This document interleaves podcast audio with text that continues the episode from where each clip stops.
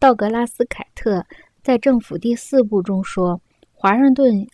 华盛顿新闻局的官员很高兴去补足或填充柯立芝总统人格的空白，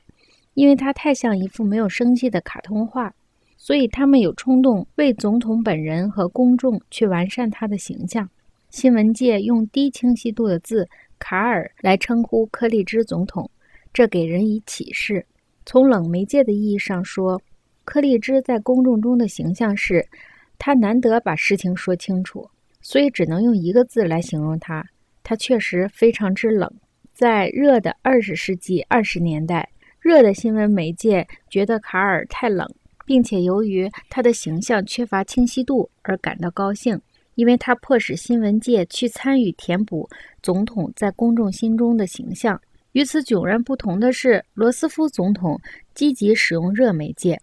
他成了报纸的竞争对手，并且喜欢在与热的无线电媒介的竞争中打败新闻界。总之，杰克·帕尔为冷的电视媒介主持一个冷的栏目，他成了夜总会顾客及其在报纸八卦栏目中的盟友的竞争对手。帕尔与八卦栏目作者的战争，可以说明冷热媒介之间稀奇古怪的冲突，恰如骗人的电视、猜谜舞弊丑闻那样。